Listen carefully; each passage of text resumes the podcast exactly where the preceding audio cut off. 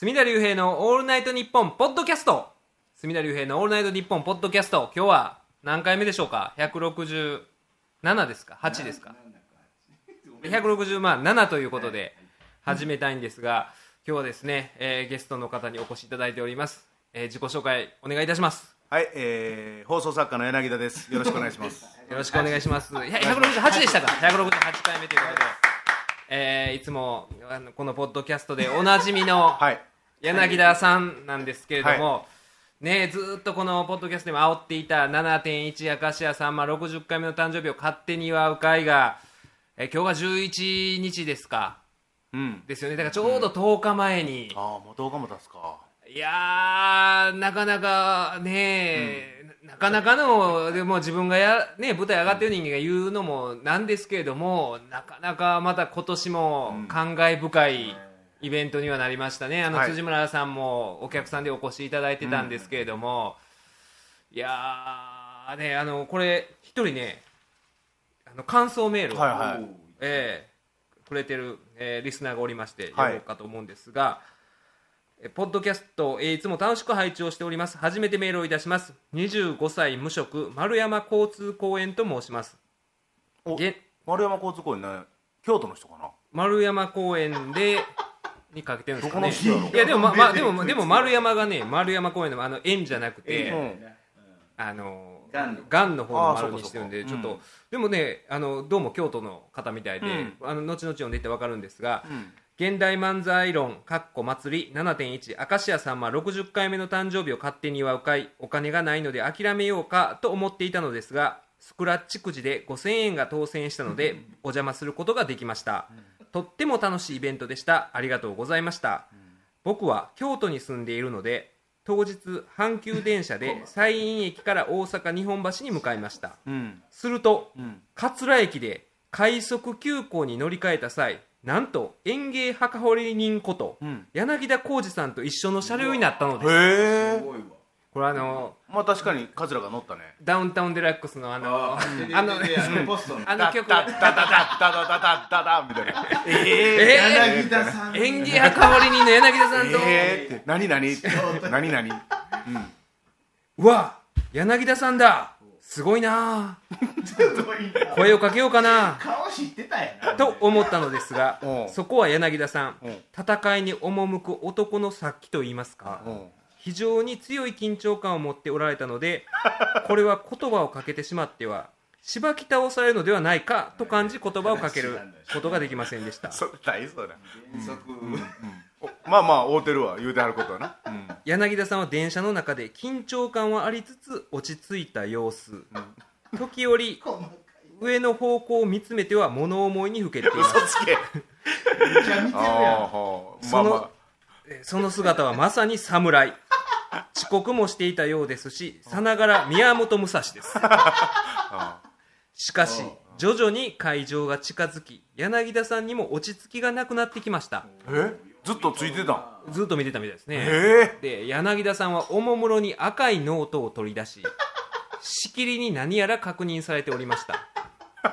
赤いノート合うてるわ。お言うたらあかんやん。いやでまあでも中身にはええよ、ええよ、ええよ、別に。バックヤードのこうなってきては僕の視線さえ柳田さんの戦いの準備を邪魔してしまうのではないかと思い立ちうん。僕は柳田さんからそっと視線を外したのでした。ほう。ほう。こういった柳田さんのガチ感にこの日のイベントの成功を確信しましたが、ん。果たして非常に楽しいイベントでした、うん。M 角さんの膨大な事実を見事に整理したさんま愛にあふれた素晴らしい発表、そして柳田さんの執念のごとき足を使った現地取材にインタビュー、お二人の熱心さには感動さえ覚えました、そして墨田先生の見事な司会っぷり、長丁場のイベントながら全く退屈することなく楽しく過ごさせていただきました、また会場では辻村先生のご一行が僕の斜め後ろに着席されており、うん。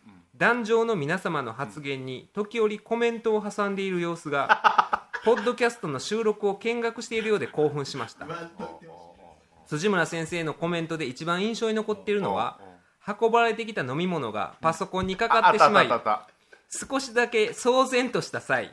墨田先生がハンカチをさっと出したことに対する育ちがええからなというものですミーハーな僕にとっていつもポッドキャストで楽しいお話をしてくださる方々を近くに感じる非常に楽しい一日になりました、東京での墨田先生のイベントもスクラッチくじが当選すればぜひ参加したいと思っております。これからも更新楽しみにしております。長文多文失礼いたしました。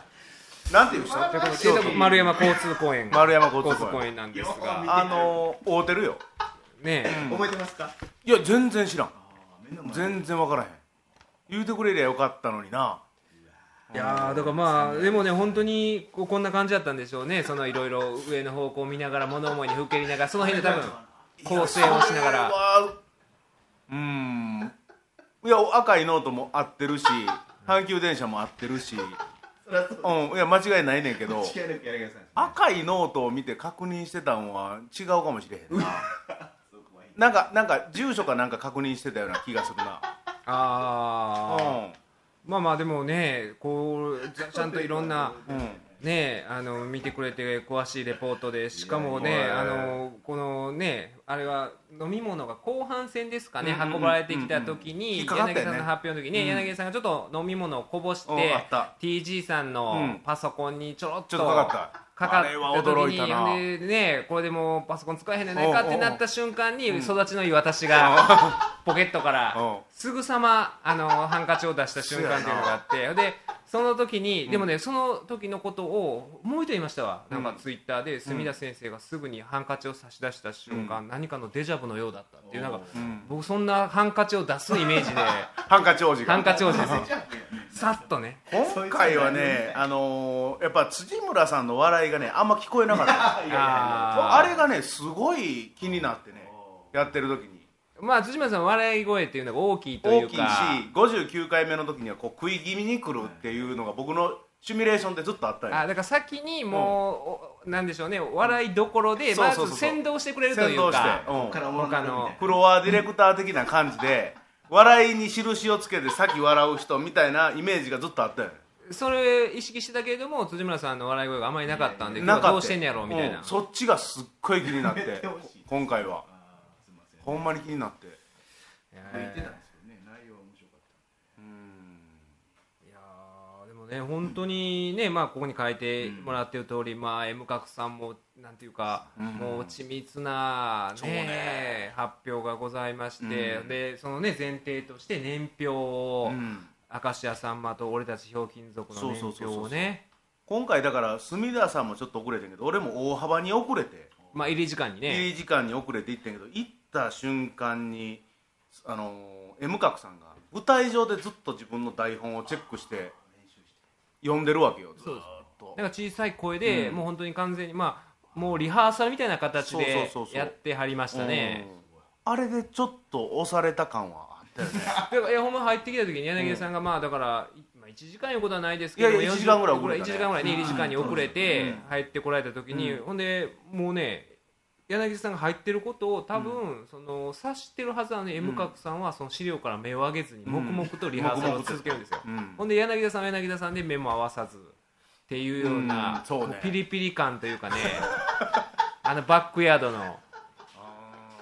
そうね。でねその後、まあ前半またあのね M 角さんがうん。去年と同じく発表したんですけれども、うん。そのね前半の前も楽屋で、ななんかねあの柔軟というか体操みたいなねあはいはい。しきりになんかストレッチみたいなことをやってて。であのあ広島のねカープの前剣がなんかやるじゃないですか前剣体操、あんな感じで M 角体操をねずっと謎のやってたやってた。やってた謎の M 角体操やってでたやってた。ね体をなんかずっとやってましたよね。やってた。柔軟をやってたんですよ、うん。M 角体操っていうね。やってたね。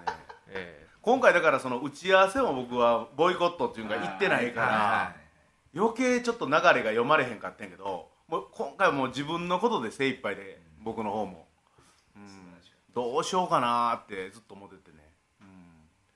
えいやーでもねあのー。4月ぐらいからもう M 角さんに追われる夢を。あまたですか？今年も、早いわ見出して。3ヶ月悩まされ見出して、まあ、よくよく考えたら隅田さんの年賀状からプレッシャー感じてて。僕僕イベントのこと書いてました。イベントのことかい。ああともう7.1まであと7ヶ月あと7ヶ月みたいなこと、ね、びっくりマーク2つなんか6ヶ月か。6ヶ月あと6書いてあった。ヶ月もう1月1日が6ヶ月ですよね、みたいなこと。を書いてあった。いやーでもねそのねみんなの期待に見事にあの答えていただいたというか、いやーなんかね本当にだからその M 角さんがまあ何分ぐらい発表されてましたかねほぼ2時間やね。2時間近2時間やね。く本当にでもね表現族だから8年ぐらいですか、うん。やってた番組でうんその中でのさんまさんのキャラクターを丹念に、入念にね調べて発表されたんで、うん。やっぱりそのぐらいまあかかるんですよね、だからそれがもう本当にもうみん。なが聞き入ってしまうような内容で、でねあの後僕打ち上げでも言ってたんですけれど本当にあたかもなんて言うんでしょうそのね昔のプロレスとかで60分フルタイムの試合とかがあって、大概そういう試合っていうのは30分40分ぐらいグラウンドの寝技の攻防で観客を引きつけるんですよ、うん。まあ言うたらあの飛び道具のない、あの地道な、地味な攻防ででも観客をあの引き寄せておいてそっからあのもう最後あと何十分やってなった時に畳みかけるような大技のラッシュになるんですけれども、うん。うんまさしくそんな感じで後半戦は今度は逆に柳田さんはまあ大技というか飛び道具というか、うん。得意のそのフィールドワークを駆使して、うん。まさかここに行くのかとうん。いうところを尋ねられて。いやー本当にねあのいやいつも毎年そうなんですけども柳田さんっていうのは、まあ、そういう取材対象に取材に行かれて、まあ、さんまさんに近しい人っていうことになるんですけれども、行かれた時に最初はやっぱりさんまさんの周りの人っていうのは週刊誌とかの、うんまあ、ゴシップ記事とかの取材も受けたりとかしてて、はい最初柳田さんが取材に行くと、まあ、そういう類の人やろうと、うんいつも思われはるわけです、ややこしい人にね。ややこしいまたなんか雑な記事を書いて書き飛ばすパパラッチやろうぐらいの,、あの感じで柳田さんは思われるんですけれども、うんうん柳田さんが丹念に丹念に柳さんの聞きたいことを次々と聞いていくうちに、その取材対象者が変わるんですよね。まあそうやね。ちょっとずつね心開いてくれはるというかね。お前ほんまに好きなだけやろっていうね。単に好きな人単に好きなだけやろっていうね。それまで週刊誌の記者ちゃうんか言ってたんがお前単に好きなだけのやつやなっていう向こうに分かんない変わる時が瞬間なんですね、うん。あるね。それだけやなっていうね、うん。うん。でそっからどんどんあのいろんなことを言ってくれるようになると、うん。柳さんが引き出すということで。ちょっとねあの今回は9月にまた東京公演も926 926、はい。えー M 角 VS 柳田東京公演というねこれおかしな興行になってきましたね その。こ次もやっぱバーサスなの。バーサス、いやでもねあのこれあのバーサスという方が、でもなんでしょうねこのやはりこのイベントの持ち味はそこなんですよね、うん。さんまさんというについてみんなで考えるというのがまあ大きなテーマなんですが、うん。その中でお二人のその人間対人間としてのこの、うん。まあ高め合う過程を見て、だからそれこそそのツイッターの感想とかでも今回もいっぱいつぶやいていただいてたんですけど、うん。皆さんなんか努力とは何かとか、うん友情とは何かみたいなね、うんほんまになんか少年漫画がジャンプとかが言うじゃないですか、あの努力友情勝利みたいなね、うんそれをこのイベントを介して感じ取ってくれてるっていうのがちょっとすごい嬉しいというか、こんだけ人って好きなものに対して頑張れるんやと、で調べてる対象自体はそれこそ今年も去年ね 僕とかあの、それこそ TG さん、うん。M 角さんとで、まあ、柳田さんをね、うん。入れずに、まあ、欠席裁判的なことをこのポッドキャストでした回がありまして、はいはい。でまあねその検証し直して、はい。去年の柳田さんの発表は、うん。もしかしたらあれは間違えてんじゃ間違えてるんじゃないかあるいは捏造なんじゃないかとか、っていうような疑惑を、うん。えー言ってたのが、まあね半分シャレで我々は言ってたんですけど柳田さんはそこは引っかかりがあって、それで、ね、ツイッターでもいろいろねあの今回のイベント来てないんだけれども柳田さんはツイッターを終えてる方は、ね柳田さんがそのイベント直前いろんな平常であるとか、奈良のどこ行ってんねんっていうようなとこで、ね、写真撮ってらっしゃるのをご覧になられたと思うんですが、そういろんな奈良の各地を訪ねて、うんうん。最終的にだから我々がいろいろねその疑ってたことについても完全に解明をするという、ちょっとね。あのーそうやね。でも今回はねあのーまあ59回目の時には対 M 角さんはすごい意識はい。してたんですよ。で59回目終わった時にえらい隅田さんが喜んでくれはった。それすごい覚えてんのよ。よかったですわよかったですわって言ってくれて。でじゃあ、えー60回目もともと60回目をやるために59回目からやってんやけど最初はねあのいつものように対 M 角さんっていうのをすごい意識してて。やっぱり M 角さんと僕は年がそんなに変わんないんだけども前も住田さん言ったけど僕はもう小学校3年生ぐらいからこういう園芸の世界が好きやし、えー M 角さんは二十歳超えてからの人っていうのがあってあのまあキャリアは僕の方のが長いんだけどもやっぱ勢い的には僕の方が完全に落ちてんのよね。長年ずっとやってると。ただ今回に限って言うたら、まあ、さんまさんが60歳っていうのもあったしこれほんまにちょっと臭いようやけどちょっと言わしてもらうとね今回はあのよくこの番組にくれるあの用心坊主はい。はいっていう子がいるよね。九州の子かな。そうですねで九州。あの、就職したくってまあいろいろや頑張ってんだけどもっていうまあまあツイートだけしか僕は実は知らんのよね。実際まだ会ったことないよね彼とは。ただあのすごい真面目な子だしこういう子がおそらくラジオの世界に行きたいんだろうなっていう子が一人いて。でもう一人は読売新聞の記者。あのみんなはすごい嫌うんやけども。まあまあまあええやつ。なんで。ええやつなんやけど。ねちょっとねあ,、うん。あの辻村さんは知らないと思うんですけど、あの日の打ち上げでもちょっといろいろ事件がありまして そのあの内容についてはあの森重が言わんといてくれってたんであんまり言わないんですけど、えーいろいろあってねほんでね今回はねあのー用心坊主って俺は知れへんまあ自分の子供子供ぐらいの子供っていうか倍ぐらい違うねおそらく年齢で言うたら。20そこそこと46のおっさんが。全然知らんのだけどもね彼のツイートをずっと読んでるとねあのーすごい自分に近しいもんがあって実実は。あのーうまいこといかんもんやと。でも彼はこうなんていうかなへこんでいくよねぶぶっちゃけ言うたら、ででも僕は長年倍生きてて思うのはあのやちょっと涙ぐむんやけどやっぱやめたら終わりやっていうのがあって、だからおっさんでもやってるんやっていうところは今回見したかったよね、いやいやそれはありい。やいや本当に本当に。だから倍生きてるからこそあの好きなことに対してはやっぱり続けるっていうなんか才能でも何でもなくって好きやからこそやるんやと。だから努力とかじゃなくってやり続けるんやっていう、うん、でまあそれでも判断せなあかんねんけどもそれ223でそんなことを言うと余計マイナスになるから、うん、今回はほんまにあいつのためにも俺はやりたかったよね。いやだからね、うん。本当にね、うん。でもなんて言うんですかね。だからそうまあ言うたらやってる対象はね、うん。勝手に誕生日を祝ってるわけですよ。勝手に勝手にやってる。ね。勝手にやって勝る手に言ってそれこそね、うん。あの会場ロフトプラスワンウエストって、上の階にホストクラブとかあるじゃないですか、で僕入り時間ちょっと遅れて入った時に、うん。ちょうどねその上の階にホストと同じタイミングで、エレベーター乗ったんですけど、その前のあの入るところにいっぱい店の看板がね、あって、うん。でロフトプラスワンウエストのその日のイベントとか書いてあるんですよ、はいはい。でそこでなんかねそのホストが、うん。チャラチャラしたホストがパッと止まって、うん。明石家さんまっていう言葉に止まったみたいですよ、うん。うん。えうん。メジャーな今日はさんまさんがイベントすんの？みたいな感じでパッて止まって、これパッて見て でも書いてあるのは勝手に祝う会で出演隅田竜平 M か M 角柳田浩二 TG 誰やねんと。普通まあもしやるんであればそこに出てくるのは村上庄司であり松尾万内そうそうそうそう。ねそういうふうになるはずやのに誰やねんっていう。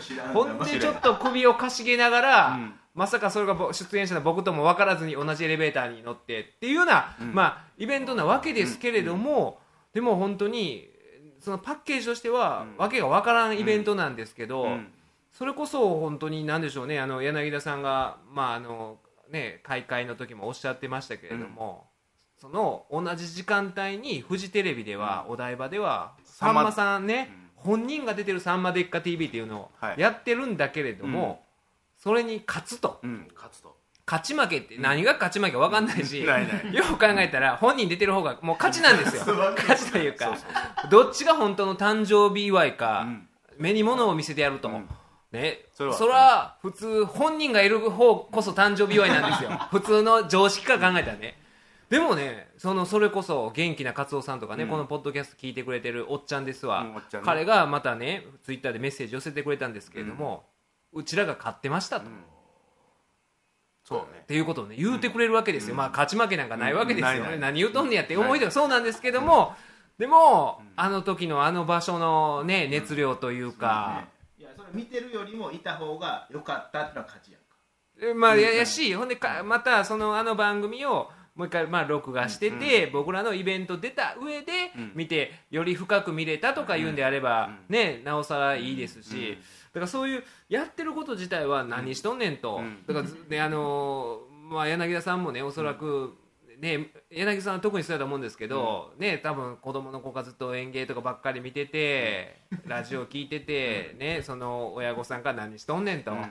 何読んどんねん何しとんねんと言われ続けて、まあ、僕もそうでしたわ。なんかプロレスの、ね、巡業とか勝手に組、カード決めて、ねね、試合決めて、うん。なんかそのシーズン勝手に決めてね、今回は九州巡業やみたいなね、最終戦福岡国際センターでタイトルマッチあってとか架空のあれやったりとかして何してんねんとかって言われ続けて、まあ、それの延長線上にあることを今もうおっさんになっても我々はやってるわけですよ。そだからそれででもそういうふうになんかね、受け取ってくれる人がいたらとかも思うし、で受け取ってほしい相手がいるし、うん。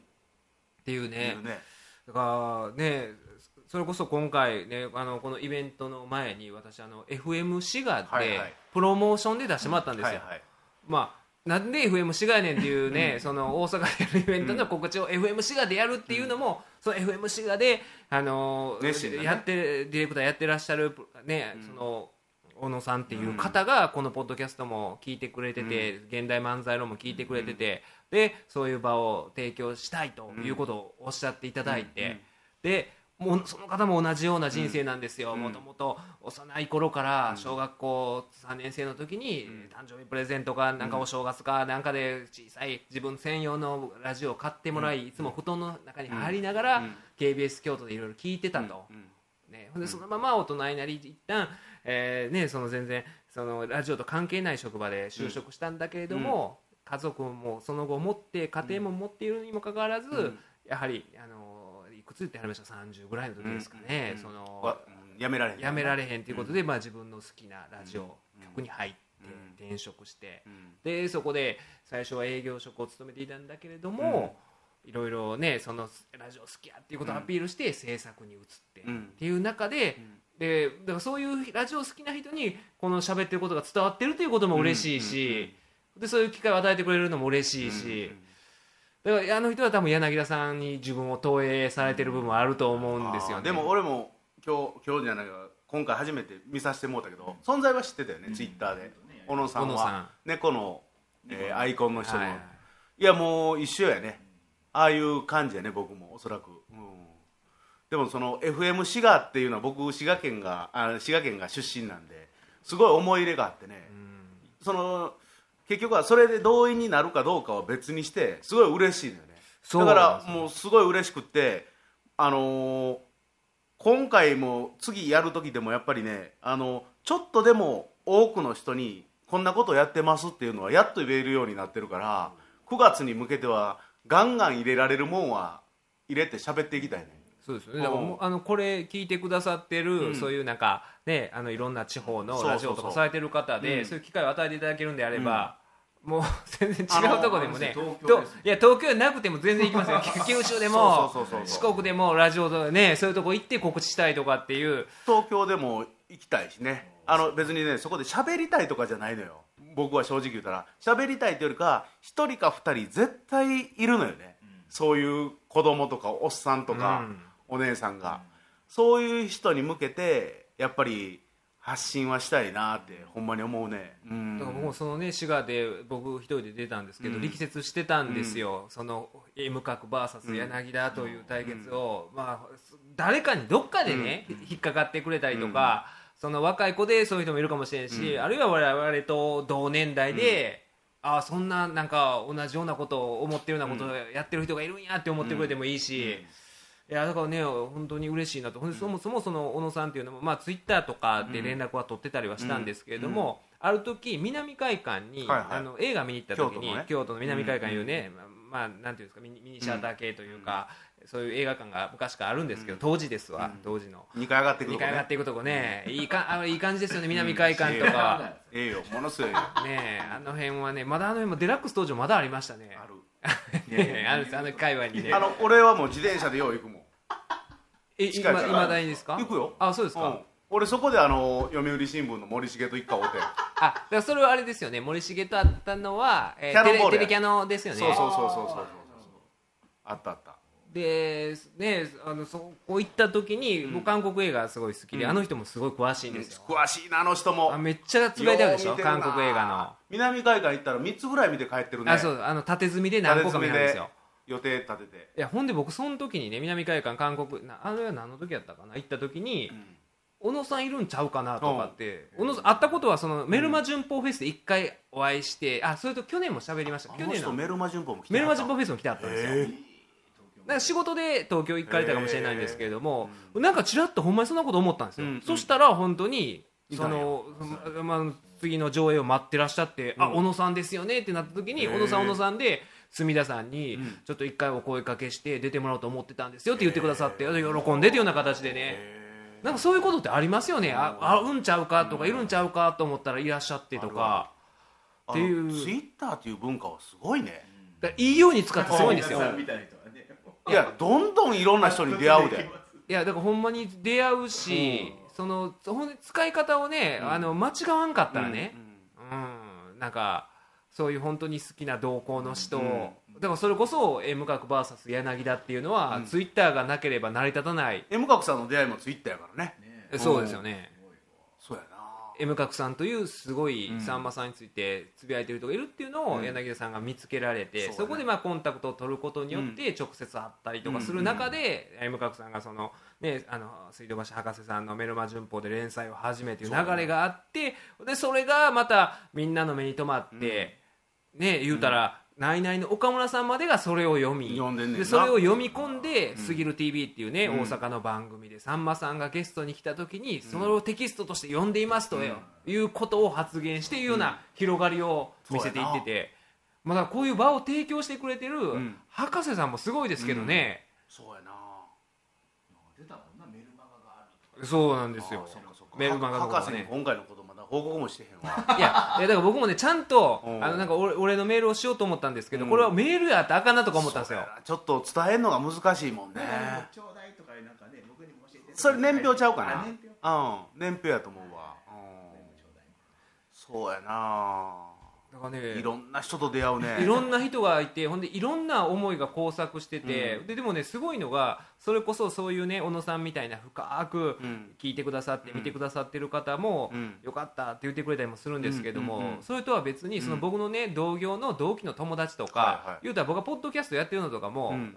やってることは知ってるんだけれども、そんな聞いてなかったりするんですよ。逆に仲いい友達の方が、はいはい。は多分恥ずかしいと思うんですよ、まあまあね。友達がなんかね。知ってるやつの声が聞こえてきて声がね聞こえてあのエロ記事っていうかね。ねなんか言ってるのをねうん。聞いたら恥ずかしいっていう部分もあるかと思うんですけどうん。もそういう友達とかも来てておもろかったと。うん。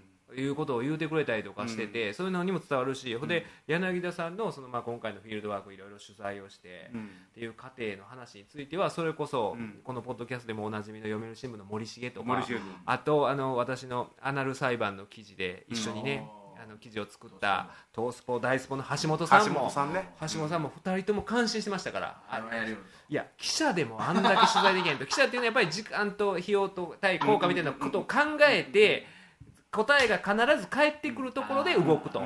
見つかるだろうっていうところをある程度めめ目処をつけてやるのが記者だけれども柳田さんはそういうなんていうんですかねあの見返りとかをもう度外視にして動くと。それはないな。外しまくってるでしょいやもうだから外すのが大きいよ。はっきり言うて。だから隅田さんとちょっと前会った時に何にもなかったからね。何にもなかったよね。ちっちゃいはこの間も発表してないようなちっちゃいネタの積み重ねていこうかなって思ってたぐらいで。うん。だからあそうですか。あの僕の事務所になんかあの届けもんうん、届け物をしたっていうのは実は嘘じゃないけど、本心じゃなかったよね。実は隅田さんの今僕が座ってるこのソファー魔法のソファーこれ通称魔法のソファーっていうんだけどいや通称そうなんですよ。柳田さん。僕が言うてんねん。僕が言うてんねん。でもこれを魔法のソファーって今辻村さん笑ってるやんか。でも俺の中では全部こっから始まってんのよ。らここはいい思い出しかないですない。いい思い出っていうかここっからしか始まってない。だからここからで雑談で語ったやつをたまたまっていうか配信してい今いい思いっていうかいろいろな人に出会ったり笑ったりできるのは全部ここのソファーやっていう。僕は今日1時間ぐらい実は深いですね。いや何もないねんで。宗教心何にもないんやけど僕が一人で今日待ってる間対面しながらこの魔法のソファーと喋ってたからね。マジな話で。頭おかしいと思われんやったら全然構わへんねんけど課題を出してくれてだからそのねうん。柳さんがあの魔法のソファーにっていうことをつぶやいた時に畠山君が「はい。魔法のソファーはてな」っていうつぶやいてましたからねあみんなそういうのは 思うんですけどでもねそう思ってる人い。やほんまでもねあのこうこういうね自分の事務所でこじんまりとしたことをやりながらそれこそでもいろいろねあの現代漫才論柳田さんとやり始めてから、それが言うたら今もう現代漫才論の言うたらまあなんでしょうね。各バージョンはい。がトースポの連載になってたりとかっていうような展開も。博士の方でも書かしてもうてるしね、えうん。ーっていうような、ね今まではそれを公開してなかったからね、うん。全部ここで喋って住田さんが「いや公開した方がいいんじゃないですか」と。一番年下の住田さんが「ほなもうやろうか」と。勝海舟やね。いやだからほんまにねあのうん。僕はね。勝海舟ってもうほんま勝海舟僕は勝海舟なんですよ平成の。平成の。いや本当にね。演芸界のね。演芸界の。いや僕はね正直僕はねそのね柳田さん、あるいは M 角さんみたいな熱量はそんな持ち合わせてないんですけどもその2人を人間として僕は人として尊敬してるんで、僕だから今回の7.1のイベントとかでも僕は、まあ、あのやってるのはまあ司会のようなことで、まあ、2人が喋ってることを受けてみたいな立場でやってたんですけども僕はあの今回のイベントとかに関して言うと本当になんでしょうねもう弁護士業務のつもりなんですよ。だからお互いの、うん。まあえ向角さん柳田さんという人の代理人として、はいはいお二人の一番いいところを、うん。あの外に出るようにというような、はいはいはいこれはあの本当にまあね弁護士としてっていうのはまあ本当の職域ではないですけれども、そのあの本当にそういうつもりでやってるわけですよ。岡。本さんがちょっとしおれそうな時にこのみたいな感じで盛り上げたりね。まあでもねあの鼓舞したりね。弁護士という立場で言うとだからね両方の代理になってるんでこれダメほんま双方代理で利益相反とかで懲戒されるんですけど両方のねうん。あの両方に肩入れしてっていうことをやってるんですが これは一つのあのー弁護士業務やなと思ったりとかだからそういうことができる機会をねほ他の弁護士だったらそれがないわけじゃないですかそんなことが、だからそれができてることも嬉しいしいやほんでなんかなんでしょうねあの一番年下なんだけれども、その M 角さんと柳田さんっていう、ねもうこの終わりなき文化祭を続けてらっしゃる40代の2人を、まあ僕温かく見守る顧問のようなね、一番年下の先生が。うん。喜んでるもんね。でも今回ねでもこれ言っとかなあかんのはね、僕あの M 角さんが発表してはる2時間ぐらいにほとんど喋らなかったこれはねでも M 角さんに実は事前に言ってあるのよそっていうのも59回目の放送ね。あ放送じゃないわ。59回目の誕生日のはい。去年のイベント。録音、僕ねこれ大げさじゃなくてね3日に1回は聞いてたよね。おおすごいですね。3日に1回はずっと流してた、え部屋で打つ時でも何でも何する時でも。でそこで思ったのはあやっぱ俺 M 角さんのあの喋りとテンポであの隅田さんはともかく俺が喋ったら邪魔になるって思ったよね、本当に、うん、邪魔になるから M 角さんにいやあの怒ったりその足を引っ張るつもりじゃないから勘弁してねと。M 角さんがしゃべとうとうと喋った方がええと思うからっていうのを断りを入れといてね。だからお客さんはひょっとしたらなんやすかしとんなって思ったはったかもしれんけどもでもそれは実はそういうあのーあれがあってね。TG さんの絡み方も今回また良くなってまうん、したそうね。そうね M 角さんは一回も聞いたことなかったって言ってたね。ああまあ自分が言ってるのは恥ずかしいっていうか恥ずかしいんやって。なんですかね、うん。恥ずかしいんやって。うん、明らかにブラッシュアップされてましたね。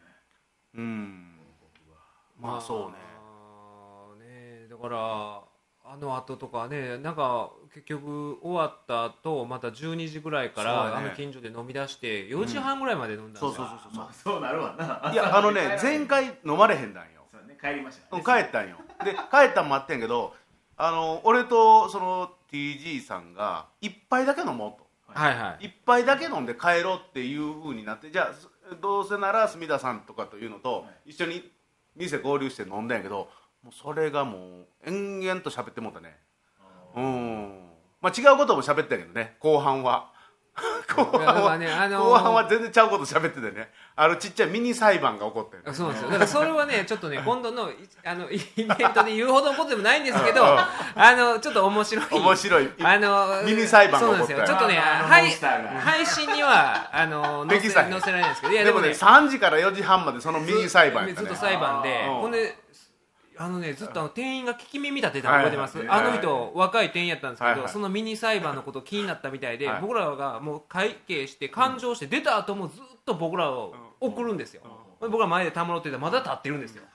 明らかに不自然ないでそのミニ裁判の行方そのミニ裁判何が行われたかっていうのもそはちょっとねあのただ7.1じゃ全然関係ない。ね配信にいやそこはでもねあの M 角 VS 柳田じゃなくて森重 VS 辻村っていうね。そう。何それ？いやあのねあるんですよ。俺のいやえあのねいやあのね 辻村 VS 森重ちょっと根深いものがありますよね。あれは根深かったな。いやからいや根深かったな。いやいやだからあのなんていうんかな。もうまあな結構ミニ裁判やったな。濃かったな。俺最後のいやいやいや辻村さんのことじゃないですよ、全然そ関係ない。そそっから始まって最終的に森重被告が、うん。あここまでなんで責められなあかんねんということで。俺あいつ切れよんのちゃうかなと思ったもんねだからねいやあのね 集中砲火されそうなんですよ。もう4時半までですよもう。あれももうええ男ですよいやだからねちょっと柳,、柳田さんの当たりがちょっときつすぎるかなって僕次の日メールして謝ったんですよあいつに。いやちょっとごめんなってあの当たりき好きなんでしょいや当たりきいや好きなんやけど。いやだからちょっと当たりがねうん。こっちは高揚してるのもあってうんいやでもねあのーいや大丈夫ですと。全然なんか余余裕のあれを返したんですけどでもちょっとねでぼまあ、僕も気を使って25日のお台場のイベントも来てくれますか？みたいな言ったらそれは分かりませんね。だからそういう形でちょっとねなるほどなえーみたいなね。商店以来の。あの柳田さんにガツンとねやられて以来の。だからもう いやでもねほんま嬉しいまあ心の焦点は入ったらの商店はあいやかなり入ってましたね。うん。あっちの方が足グラグラきてましたね。足グラグラしていやもうね 脳が揺れていやこんなん言うてもね。また伝わらないですけど、わまあ、イベントでちょっとねあの触れますわ。このあまあでもねすごい僕らねあれはかわいそうでしたねあの情景はそれは店員も気になる。答え教えてくれみたいになったのは分かるんですけどこれはあの彼のプライバシーに関わる問題なんで言えないんですけど、いやだからそれを朝までねそうやねえーそのあと誰や？橋本さんね。大スポの橋本さんと、あの僕の同期の弁護士の大谷君と、えーそうそうそう。大谷さんも帰らんと。帰らんとね。ずっこれもね。好きやねあの人も好きやね。好きやな。うん。えーまあでもそんな感じでいろいろね本当に。ななんでしょうね。いつもねどあのいつもってまあ2回しかやってませんけれども、独特のなんでしょうイベントの後のね、なんか何日か引っ張っちゃうんですよね、うんその日のことを考えたりとか、でいろいろそのツイッターの感想がまた嬉しいんですよ、ほんまにさっきの小野さんもいろいろ書いてくださったし他の人とかも。なんかそあのイベント通してほんまにねなんかそれその先のものを見てくれてたりとかするのそういうのが僕らでもそれをしようとも別に思思ってない。ですよ。その自分は対象に対して必死でやってるだけなんですけども結果的にそういうなんか特に若い子がなんかね20代とかの子が。知らん子がね。うん。ほんでなんかいろいろ言ってくれるのが、だってどう考えてもおかしいですやん。テレビ見といたらええものをねロフトプラスあのチェって言いましたよホスト。4階のホストチェって言う。言うやろな。チェって言って。何しとんねん。ケって言いました。よでもそのホストの人にも一回見てほしいけどいやだからそうなんですよ。ホストがぼーっとして間違えて下あの階ね入り時間のその仕事のね、あの入る時間間違えてふわって間違えてああ3階やった何やっとんねやろって言うきてなんか自分の人生をねまた違ったものになったりとか。そそれあるね。でも俺もこの一人で喋んやったらあそこまでやらへんと思う。ねでもやっぱりそれは、まあ、お客さんもお金払ってるっていうかね俺時間もらってるのが辛いね。時間をもらってる。で満足させなあかん。あとねあの今回マジな話で俺もうあかんかったらやめようってツイッターでつぶやいてるけどあれはもうマジやってね。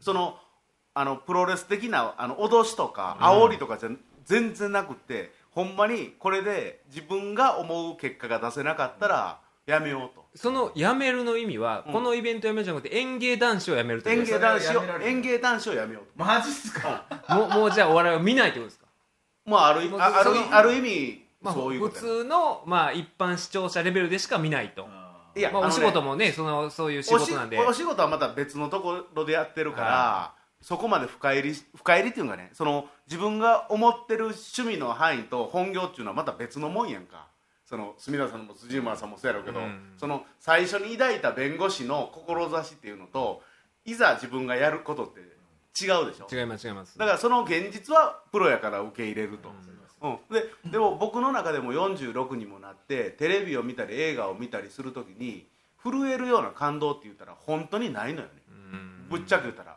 そうだから震えるように持っていくっていうのがもうこのイベントで59回目の時に一回味わって味わったもうもうたなんていうかな。う。ん。だから M 角さんだとかその隅田さんとかのプレッシャーというよりかこの人らに対してどれだけ受けるんだろうかと、うん、だから僕なんかね熱量とか熱とか言われるとちょちょっと冷めんのよね。だから結局はその人らにアホやなって笑わしたいだけだよね。だからあのイベントでねあのうちの兄貴がちょっと僕が録音したやつを聞かしたらもうねやっぱ隅田さんをすごいうちの兄貴は褒めんのよ。そうですか。ありがたいですね。ほんでななぜかというとよく分かってると。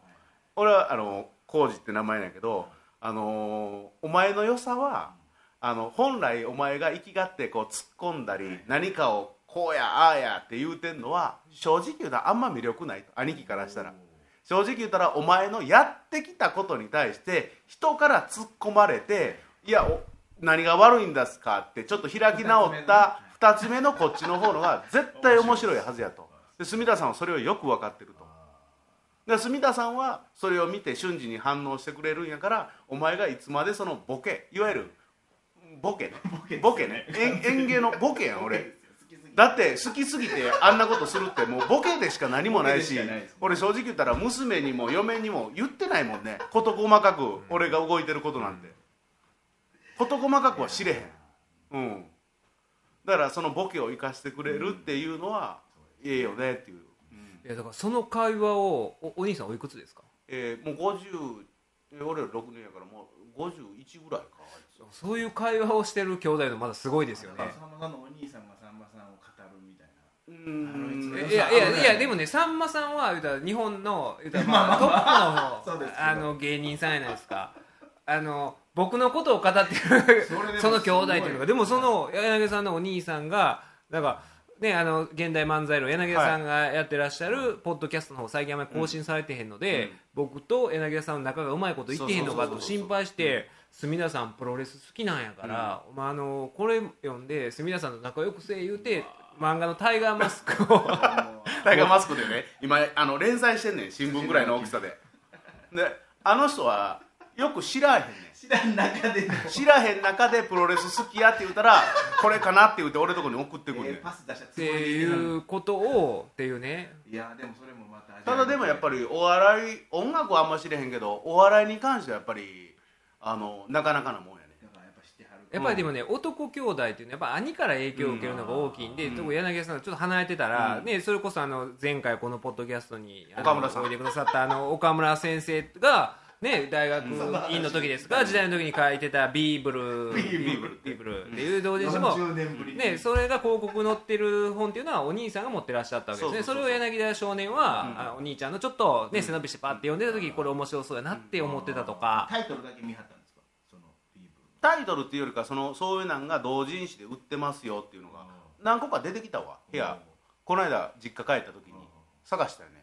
今度岡村さんと喋ろうっていうふうになったから いやあのねこれを言うのもないけどお俺ねお笑いお笑いももちろん好きなんやけど俺プロレスはね隅田さんほど詳しくないのよ。途中でやめちゃったから。ただ僕やっぱりねああいう岡村さんとか岡村先生とかやっぱ同じ種類やね。おそらく、いやあのね同じやわ。お同じですね、でうんうん。俺も思うわ。だからやっぱりね最近そういう人ら、やっぱりなんかそういうね SNS の、うん。まあ、岡村先生 SNS 関係ないんですけど、でもなんか盛んにねあの何でしたっけジャズのうん。講座あるじゃないですか、うんあれを宣伝してくれ宣伝してくれってメールをしてきて、これをこのめ宣伝でいやしてたな。そうなんですよ。宣伝してくれ宣伝してくれ言うて言うてどこどこのホームページから指示を与えるんですよ。まずまずこのページに行け。その上みたいななんか次の指示を待てみたいな。次の指示を待て誘拐犯みたいになってるんですよ。でそうなんやりながらね。でもまあだからプロレスはプロレスでいるんですよ。そういうね。プロレス界の柳田さんのような方がいらっしゃって。文化研究会ってやったはるやろプロレス文化研究会。この間ね土曜日ここの前の土曜日やったんですけどまた。いやだから4日3日ぐらいで体なまったらあかんと思って。926に備えて。ああいう同じあのジャンルね。だからジャンルは違えど、全然違えどその対象に対してあのぐらいの深度で深さであの望んでる人っていうのが熱を切ったらあかんのよ7.1で普通やったら崩壊でふわーってするもんなんやけどするもんなんやけどやっぱりねずっとそれは絶えずなんかを燃やし続けてなあかんのよ。焚き木を。でかといってお笑いばっかり見ててもあかんのよ。で僕はプロレス文化研究会のその岡村さんを今軽い師匠と仰いでるけどね。軽くね。な軽く。それはなんでかっていうと僕ものすごい好きな瞬間があるのよ。プロレス文化研究会の一番の長。まあ言ったら関西在住でありながらおそらく日本のトップレベルにおる,、おる人やね。あの人はおそらく。ずっと見てきた中で、でもあの人はプロレス以外をしゃべる俺をちょっとは認めてくれはるっていう。そこが好きなんよあそうですよね。だからそのね他の観点から見て専門家のそのお笑いのあの観点から見たらどうですかみたいな話を振ってくれるんですよでそうそうそうほんでそれに対してまた柳田さんがいろいろ。ほんでこの間の発表はだからプロレス150年史。だから南北戦争からそう後半第2部で見事ちゃんと収まったんですけど収まったんですよ。95年を一気にいかはってかなりのスピードであの先生こ小小林先生でしたっけ？小林先生。えーあの社会学者。社会学者のが発表されたんですけど、でその時になんかねえーっとだからプロレスがどんどんまあいろいろ変わってくるわけですよ。最初は本当のまあ格闘技に近いレスリングのような形から始まってでもお客さんね、えー見てもらうっていうショーである以上はだん。だんスタイルが変わっていっていう中でもう今の現代のプロレスっていうのはそれこそプロレスのまあ内幕というかバックステージも見せて、喜ばせる WWE とかそうなってきてるみたいな話の中で、あのさんまのお笑い向上委員会ですかね。向上委員会。あれも言うたら、まあ、お笑い芸人のその技術的なことをこうやったらこうやろうこうせなあかんやろうみたいなね。うちあれしんどいみたいだからそれをそういう、まあ、バックステージを見せるような笑いで、まあ、それが今のプロレスと同じような感じですかね。みたいなことを言うた時にちょっとまた柳田さんの目がななるほど。キラッとね。それは同じか？みたいな感じになって。で柳田さんに話が振られたりとかってなった時にもう一人ね何でも知ってる西川さんっていうね。俺の目の前にや寄せめっちゃ行ってる人やな寄せ年間250回寄せ行き年間250回プロレス見に行き、これ西川山って言うんですけどさてあのプロレスと落語両方行った日は何日あるでしょうっていうね。重なり合う。重なり合って365引かなあかんっていう西川山があるんですけど。であの人もあの不動産屋なんですよ。不動産屋のに、あのここで言っちゃっていいかなとかこれ言っちゃっていいかなこれケーフェイなんだけど、ケーフェイっていうのはプロレスの世界で本当にドレッシングルームで、バックステージで第三者関係ない違う業界の人が入ってきた時にレスラーはケーフェイって言って、これ以上俺らの同業者の話をするのはケケーフェイって言うんですよ、ほんでまあそういうあのななんでしょうね同業者しか知らん秘密とかいうことをケーフェイっていう言い方をするんですけどこれはケーフェイなんですけどでかますんですけど不動産屋なんですよ、西 西川さんは。これ言っていいかなって。誰に対して言ってるのか分かんないですけどそそれがまた面白いんですよ。あの人の。なってて。今回はでも参戦すごかったよ。すごかった。それ以外のメンバーも。ミック博士ついに登場です。別ジャンルの。昭和プロレス研究室を主催されてるミック博士が。大別代表やな。そうです。がもう言うたらだから道場破りですよ。道場破りやね。だかなり緊迫感あって、僕あのでもミック博士は、あの大人ですからちゃんとあのやってらっしゃいましたけど、ももしかしたらあれ場合によっては本当にガチで潰し合いでおるかおらへんかみたいなね、あったあった。で一人あのレスラーの人もいたからね。あそうですそうです。人の人もおったよほんまの人もおったよそうです。塩見さんっていう方であの人はあの大阪でプロレスをされてるんですよ。うん。ででも歴史もやっていくうちにやっぱり歴史も知りたいことでやってはってっていう中でいろんな人がいやそこは俺の方が知ってるでみたいなあれ緊張感もありの。うん。でもやっぱり知ってる者同士で分かるんですよ。こいつはできるみたいながあったりとかしてプロレス館長も今回参あそうです。マジっすか？あのね全部来てるねあのプロレスブリジス館長が。プロレうん。もうワールドリーグ戦やったよ今スいや超豪華メンバーでした超豪華やってもう狭い部屋で。狭い中でのいやだからそのプロレスマニア界のほんまメッシとかうん。ネイマールとか。東京からもいっぱい来てたから、ね、いろんなもう理論東京から来てた来てたもうキラ星のごとくプロレスマニアが集集まってて。まってたねほんであのあと一人でねあのヒゲ蓄えてあの人ね日本で一番力道山に詳しいんですあいたいたい。た奥岡村先生も一目置いてて奥の人ね60年トースポスクラップし続けてるあの人。だからあの人がだからあの木村正彦のはいはいはい。本をあのあ出たじゃないですか増田さんが。村山の発言はったしてや。ああそうです村山の、はいはいはい。村山実のあのうん展覧試合は実はねみたいなね。そこにも俺噛んでいってんな。何や知らんけど。興奮して。そうあの展覧試合で村山実が長嶋しね茂雄にサヨナラホームランですか打たれたレフトスタンドにね。でそれがプロ実はプロレスに影響を与えたみたいな話もするわけですよ。そうそうそうそうほんでそこに柳田さんが知ってるその秘話をねうん取材で村山実から直接聞いた話とかを言ったりとかしておおってなってるのに西川は知ってますよって顔するんですよまた何でも知ってるんで。秘蔵のやつ言うたのに知ってる微動だにせず。あのねやっぱりああいうの見てるとやっぱミック博士っていんのよ、僕はずっとその昭和プロレスっていう本を購読しててね北白川の崖書房で。の売ってます売ってますうん。崖処方にほんでそれを直接買ってねほんで初めて見てミック博士やっぱりねジャンルは違えどね年はね学年はひょっとしたら同じかな。一つ下かどっちかなんよ。帰りに名刺交換してツイッターのフォローフォロワーの関係にもうなってるからね。えいや本当にねミック博士もこのポッドキャスト聞いてくださってるんですよ。あそうなんや。聞いてくださっててだからミック博士が M 角さんは気になりますと。おう。でミック博士は、うん。えーだから柳田さんと同じ年ぐらいなんですけど今のプロレスは見てらっしゃらないんですよ、はいそうそうそうで1980、まあ、80年代を中心にそうそうそうそう。90年ぐらいでもうギリギリあの、うん95年にあった新日本と U インターのはいはい。対抗戦は見たんだけれども、うんうん。もうそこから民謡になって、ほんでどんどんどんどん遡っていって自分の子供の頃、あるいは生まれる生まれ前ぐらいのプロレスに遡っていってらっしゃるということで、M 角さんもそうやっていう話をこのポッドキャストで言うてるのを聞いて、で私は M 角さんと同じ M 角さんっていうのは自分と同じものを感じるんですよ、みたいなことがあったりとかして、うんだからなかなか今もうね結構このポッドキャストを中心に。中心に。え中心か？違う違う違う中心やで中心なんですよ。実はこれ、実は中心。ここはあのサロン的な。サロン的なこの まあここでマッチメイクもされてるからね。そうなんですよ。全部。だからあのなんやったらミッコ博士もね、うん。来て僕もフェイスブックで結構やり取りもしてますから。全く俺が全部を知らんっていうな。まあそだからそれをまた森重に言わんですよ。辻村さんはねみたいなね。俺一個も知らんねやでもそうですよ。知らんそんでええのよ。だから知らん人に伝わらないとそんでええのよそうなんですよ。なんかそんでええのよねやっぱそういうでも M 角さん見てたら分かるやん。後追いでも全然構わない。のそうなんですよ。絶対。後追いをバカにするやつはもう絶対ダメよ。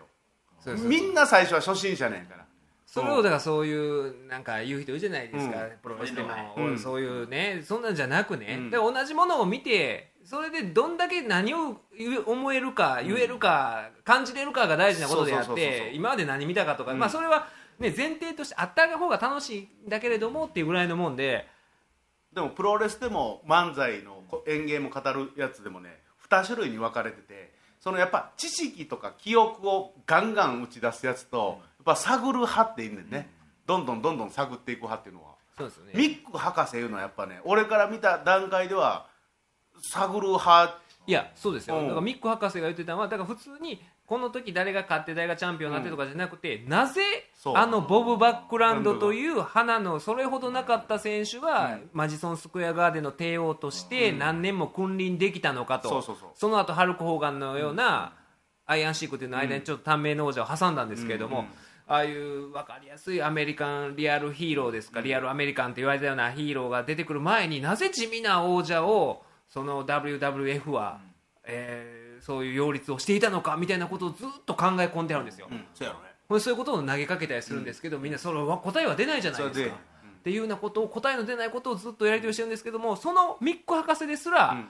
なんであんなこと気になるんやろみたいなことを気になる、ん。ずっとね気にしてるとかですよ。そのプロレスの起源がどこから始まったかっていうところで、そのね欧米欧米というかあのヨーロッパですね。ヨーロッパのレスリングですよね、レスリングとの関連性とかをずっと考え込んでる、あの初老の男性がいらっしゃって、なんかどっかの大学の先生で、あのなんですよ。教教授なんですよあの人実は。あそうなんや。ですよ。上品そうな顔やなあの人も。品のある顔やでいやこあの今回の今大会はめちゃめちゃ良かった。よプロレス文化協会。い行ってよかった。よ住田さん遅れてきてんけど。そうなんですよ。いやもう今回は最高の大会やったね。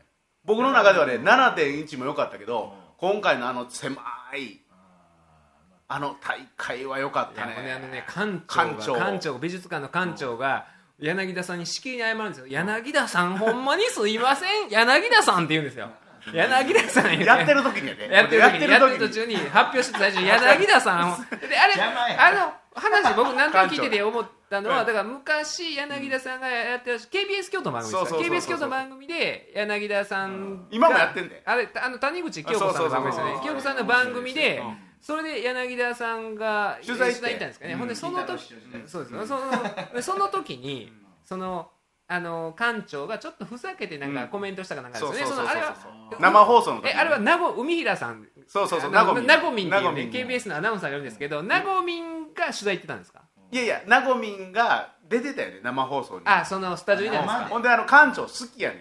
好きやったから谷口清子よりもなごみんで行ったら方がええみたいなメールを送らはって。谷口あななんていう番番組名は？谷口な夜。谷口な夜じゃなくてその海平さん、うん。海平な夜の方がいいんじゃないですか？みたいなことを番組で言っちゃったんですよ。そうね。そそれあ何年前の話なんですか？だいぶ前やね。もう俺も忘れてるな。館長俺もう歴史長いから覚えてないねいやだからそれずいぶん前のことでしょ？ずいぶん前。それうん。を急にね、うん。でしかも去年会ってるわけですよ、うん。去年ねん去年のプロレス本屋ら堂で。ねほんで会ってる時は何も言わんかったのに、今年になって急に「柳田さんほんますんません。柳田さん」いや館長それまでは結構仕掛けてて。ね 結構その日本の屈指のプロレス研究会でも館長ガンガン。いつもながらに館長はもうわけのわからんハイキックをかましてくる人や館けど。長はガチでガンガン仕掛けててもう道場破りのねそのミック博士とかに仕掛けてたんですけど、ほんで柳田さんがそのお笑いの仕事をされているプロとしていろいろお笑いとプロレスの関連性とかについて言及し始めた時に、なんかそれを思い出したんですよね。思い出してる。あこの人に。柳田さんって思って。ほんでそっからもう柳田さんすいません。って言うてるんですけどでもそれは柳田さんも去年会ってしかも館長とかって あ柳田さんってやってたんですよ。やってるやってる。やってたのにそれはそうなんもなくてなごみんのことなんてね一切言わんかったのにあの人そうなんですよ。で僕が去年発表して今年会った時も隅田さんの発表はほんまよかった。あれはかれこれ4年前。4年経ってんだって。長いいやもう軸軸を飛び交っとるんですよ。館長は。もう習慣だけで生きてはる。であと井上先生のもいいだしね。井上先生っていう。もうあの人もいい感じですよね。うん。ほんまに。いや関西のねなんかやっぱりね関西の文化というかああいうなんでしょうねおおあのーまあおお笑いじゃないじゃないですか、まあ、あの人は学者なんで、でもなんか何でも面白がる文化みたいなのがあって、うんだからその中で、ね、その昔は中島ラモンみたいな人がいたりとか、で非吉本でそれこそ上岡さんがいてとかっていうような形で、吉本と違う文化があったのに今もう吉本帝国で、ちょっとねその中で井上先生みたいな、あの本当にそういうなんでしょうね文化的なところとそのお笑いとかとかあるいはそういう阪神タイガースとかでも詳しいし、っていうようななんか人がいてほんでその周りにいろいろまた岡村先生もいてみたいなところでね、えーだからそこにちょっとねこうやっていろいろ絡んでいってるのも私としても本当に楽しいことですしこれは。勉強になるのよね。だから僕ねあのーまあ他のメンバー うわーえらい時間いってんな。もう締めなあかんねこれ。もうもうそうそう。話いやまあまあいあのな？ええ全然違う話で何の話？いやいや今日別に特に。9月に向けて。9月あそれはまたね、あのじゃあもうもうえー、とそういう感じであの我々のイベントもこれ告あ知しないとダメそうそうそう。そうなんで7月20今回東京に参戦する謎のレスラーがいるわけでしょ。謎の。えーとにかく明るい辻村ということで 新キャラでね。あのそれはやめてほしい。弁護士の全裸ポーズが見れると思いますんで、そういうのイベントですね。7月25日土曜日、はい。東京カルチャーカルチャーですね。お台場にあります。裏がすごいやん今回。裏あれちゃうの？27時間じゃないの？あ27時間テレビですか？まああのフジロックも裏やんかフジロックもありますフフジロックはだからねフジロックがあれなんですよ。スミロックやろ？フジロックに来られてるんですようん。今回。フジみんない。やほいやほんまに232425がうん。フジロック。苗場である242526かな。なんかそんなんで苗場でやってて。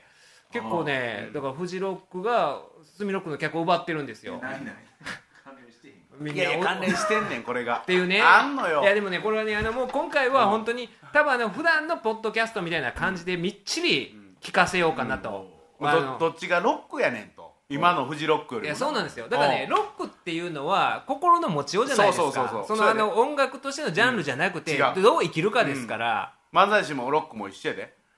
ね人人柄が出えへんとあかんねんて。マジな話で。演奏うまいやついっぱいおんねんて。えだからね芸人とかいうのも、だから、まあ、あの吉本に所属してる松竹に所属してる芸人なんじゃなくて、うん。どういう生き方してるかなんですそよ生き方でしかないと思うんですよ、というね。ええ。ね、わこの我々のねあのポッドキャストのこのもう4年半5年近くは何であったかを証明する戦いになりますんで、えーぜひお越しいただきたいなと。7月25日の、えー、な何時やったかな？何時やったか忘れた。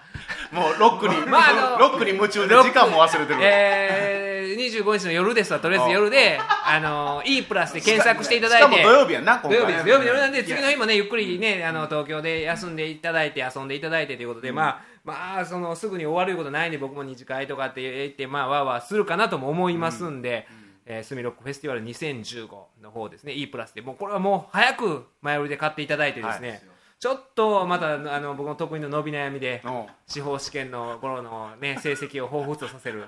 でも帳尻は合わせんやろいつも。大体は。帳尻帳尻はあってまあまあ格好はつくな動員にはなってるんですけれどもでもねそのうん1回目2回目のお客さん多かったんですよ。だからあの増える理由もないんですけど減る理由もないんですよ、うん。このポッドキャストのリスナーが、そんで来てくれるお客さんが、まあでもねちょっとでも多い方がこちらとしても嬉しいんで、んえーもう来てくださる方のために頑張りますので7月25日もよろしくお願いします。167ですかね。8, 8です。8回目でした。ありがとうございました